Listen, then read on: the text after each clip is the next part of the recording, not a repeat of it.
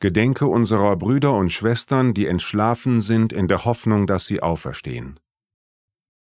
Nimm sie und alle, die in deiner Gnade aus dieser Welt geschieden sind, in dein Reich auf, wo sie dich schauen von Angesicht zu Angesicht.